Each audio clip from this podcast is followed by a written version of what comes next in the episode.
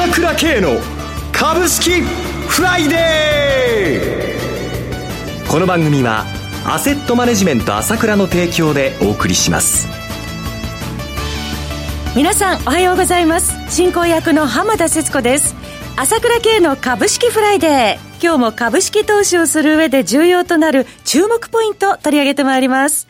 パーソナリティは、アセットマネジメント朝倉代表取締役、経済アナリストの朝倉慶さんです。朝倉さん、おはようございます。おはようございます。よろしくお願いいたします。ます今期も今日で最後となりました。ニューヨーク株式は今日は反発で戻ってきておりますね。そうですね。はい、今日も年度末ですから、綺麗にね、上昇して終わってほしいところですが、まあ、綺麗に今日は上昇ということになると思いますよね。はい。昨日は大幅下落となりましたけれども。そうですね、えー、これね、もう昨日も空売り比率46.5、この放送で何回も言ったけども、はい、売るときは空売りでやられてるだけだから、えー今日また買い戻しで上がるっていうの、これを年初からずっと繰り返してるだけなんだけども。同じパターンなんですね。そうですね。まあ、あまあ、レンジ的にはちょっと2万1000円から2万1500円ってところで、まあ、ちょっと気分がね、えー、盛り上がってる、盛り上がってるってそんな気分っていうことでね、はい、もうやっぱり日本人全体ですね、あの、個人投資家も機関投資家もそうだと思うんですけども、もうこのすぐ売りたくなっちゃうっていうか、怯えてますよね。ああ、触っちゃうんじゃないか、触っちゃうんじゃないか、売らないと売らないとって、こういうのがもう数字に顕著に見えてきますね。まだ不安感が残っているという。そうですね、不安感のもう元っていうのはあるから、それはその通りなんだけれども、はい、ただそこに過剰に、えー、反応する心理、えー、それからそういった取引っていうのが数字に出てきてますよね。はい、はいえさて、朝倉さん、YouTube の朝倉慶チャンネルですけれども、先日、チャンネル登録数3000人を突破したと思ったら、もう倍の6000人近くまで登録者数が伸びているということで、大人気ですね。そうですね、おかげさまでね。はい。ええー、まあ、この株式フライデーっていうのもね、このちゃんと、私もいろんなこと言えて嬉しいんですけれども、はい、やっぱり動画は動画でね、動きますんで、えー、いいところがありますよね。やっぱり、チャートなんかも見せて説明できるので、やその辺がやっぱり理解しやすいということがあると思いますよね。はいで、この株式ライデーも非常に私なりの見解を話してますので、これと、あと YouTube で合わせて、YouTube のまあ動画はやっぱりちょっといろいろ 構成するに時間もかかりますので、はい、まあ朝これ聞いて夕方その YouTube 見るとね、そうするとより深い深あの理解ということになってね、えー、あのいいと思いますよ。はい、この YouTube を含めいろんな方法で朝倉さんの情報を聞けるのは、えー、私たちにとって本当にありがたいんですが、朝倉さん、現在4月1日に発行される予定の朝倉経済レポート執筆中と伺っておりますけれども、レポートや CD、またセミナーなど、朝倉さんの有料情報、またラジオや YouTube 動画などのメディアとの大きな違いとは、どのあたりにあるんでしょうか？そうですね。やっぱり基本的にこの株式フライデーも、それから YouTube の方もそうなんですけれども、えー、この辺の話っていうのは公開された情報に基づいて、まあ、どちらかというと差し障りのない話、それを言ってるわけですけれども、はい、レポートとか CD、セミナーっていうとですね、本当に私の気持ちっていうか、そこをやっぱり深くなぜそう思ってるのかということも言うんで、やっぱり中身の濃さが違うっていうのはありますよね。で、やっぱりこれだけ激しい、まあ世界情勢ですから、それやっぱりかり理解しておくっていうのはね、やっぱりそういったことを深く理解しておくっていうのは重要だと思いますし、はい、そうなると私の見解っていうのも、あの、本当に、えー、自然に分かっちゃうということだと思いますよね。はい、とにかく、まあ、レポート CD、セミナーではとにかく言いたいことすべて言うっていうことなので、そこはですね、まあ、有料ではあるんですが、皆さんにとってはいいと思いますよ。はい。セミナーレポートでは、もう真に伝えたいことを包み隠さず朝倉さんお話しされているということですから、朝倉さんの見解の核心までで聞けるということなんですね。そうですね。はい、それから、まあ、あの、毎朝、やっぱりモーニングニュースっていう、その、市況放送ですよね。はい、毎朝のこと5分30秒これは1ヶ月720円だから安いから、これは本当にいいと思いますよね。はい、えー、えー、それから、あの、CD なんかでは、そのうちの長谷川のピックアップ銘柄なんかも言ってますのでね、えー、えー、まあ今日もある銘柄がすごい上がりそうでいいんですけども、あの、C、あ CD で紹介したやつですよね。はい、やっぱりその辺はですね、あの、独自の情報いろいろ出してますので、ぜひ ASK1 のホームページにアクセスしてね、チェックしてみてもらいたいと思いますよね。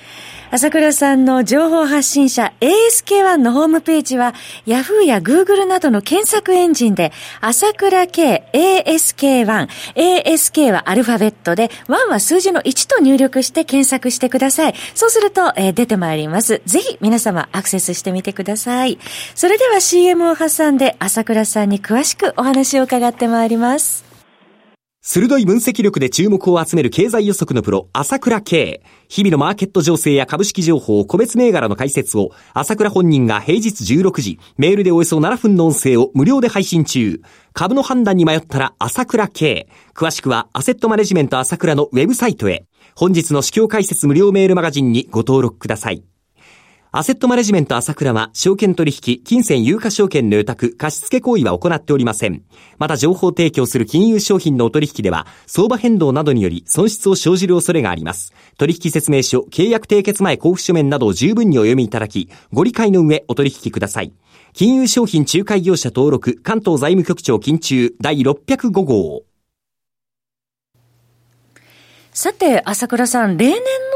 例ですと、まあ、神経質な値動きの期末期初を超えると、4月は通常底堅い値動きの時期に入ると思うんですけれども、現状いかがでしょうか？そうですね、えー、基本的にはやっぱり外国人ずっと売り越しでちょっと気にかかるんですけれども、はい、4月はもう毎年買い戻し、あ買いになってますのでね、買い越しに。えー、えー、そういう意味では4月っていうのは、その機関投資家も新しい金が入ってくるっていうことで、上がりやすい月なんですが、はい。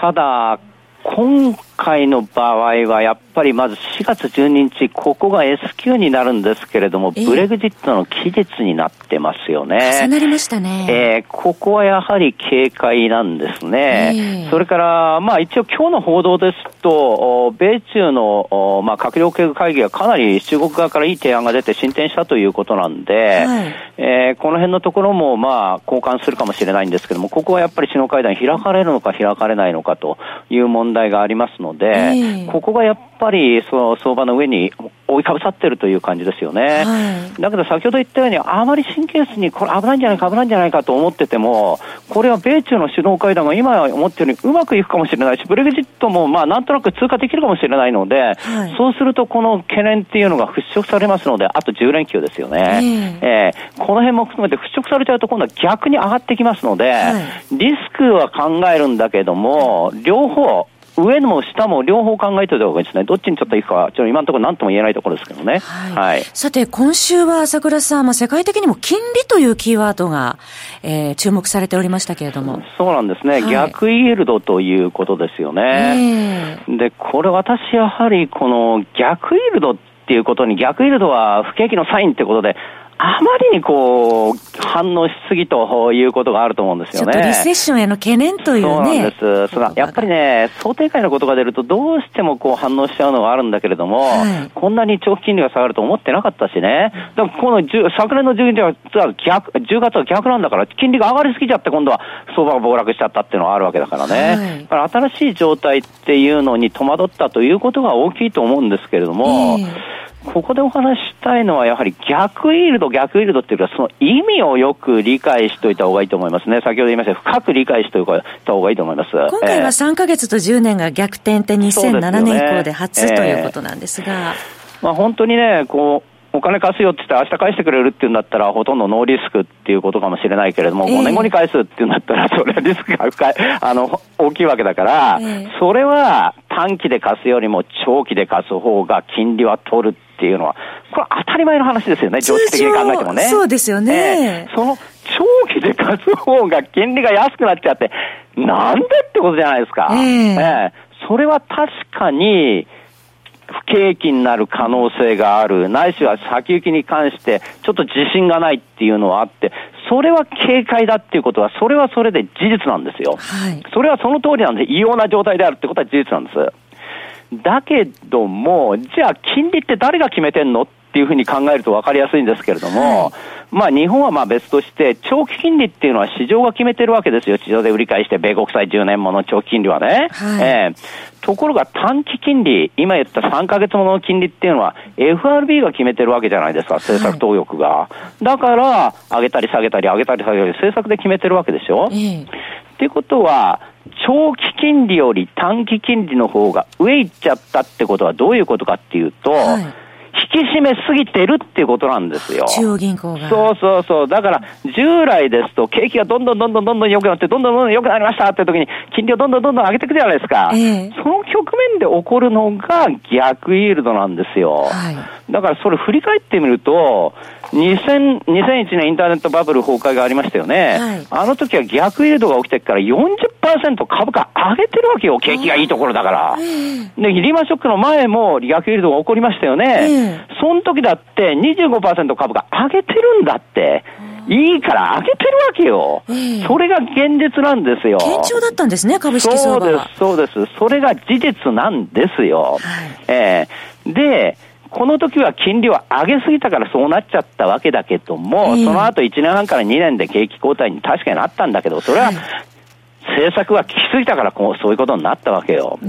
ところが今回考えてくださいよ。もう FRB は12月の時は2回利上げしますよ、20年も1回利上げしますよって言ってたのが、もう利上げしないって言ってるじゃないですか。利上げ休止ですもんね。あまり今の状態っていうのは、その意味を考えて、神経質に考えない方がいいっていうことなんですよね。ということは、もう中央銀行で政策対応ができてるよそういうことは、そこは全然違うことなんですよ。だから、イエレン前議長、FRB と言ってましたけども、はい、アメリカ経済、経済景気後退するとは思わないって言ってますよね。えー、で、ただ、このイールド株については、利下げを行う必要性、次の段階で出てくるかもしれないって言っているわけですよ。これが一番冷静で中立的な考え方。米国経済はな減速しないでしょうと。だけど次は利下げだ利下げでしょうねって。このぐらいに見とけばいいわけ。マーケットは過剰反応している過剰反応しすぎなんです。そこはやっぱり頭に置いといて、イールドカーブのこの逆転とは何なのかなってことはですね、頭に入れた方がいいです。そんな過剰反応することはない。ただ、まあ、あ懸念は日本においてはあるのは、要は、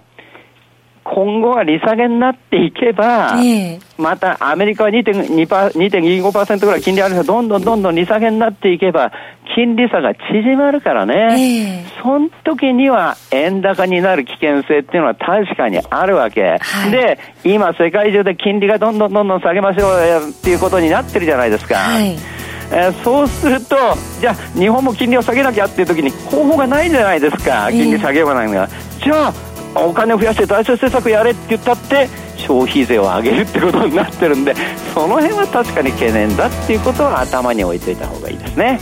はい、そろそろお時間が迫ってまいりました。お話はアセットマネジメント朝倉代表取締役経済アナリストの朝倉圭さんでした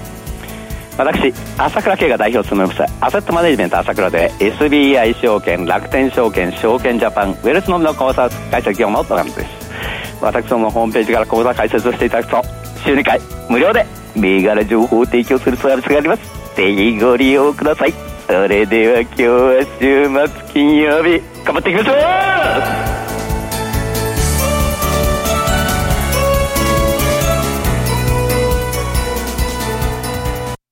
この番組はアセットマネジメント朝倉の提供でお送りしました。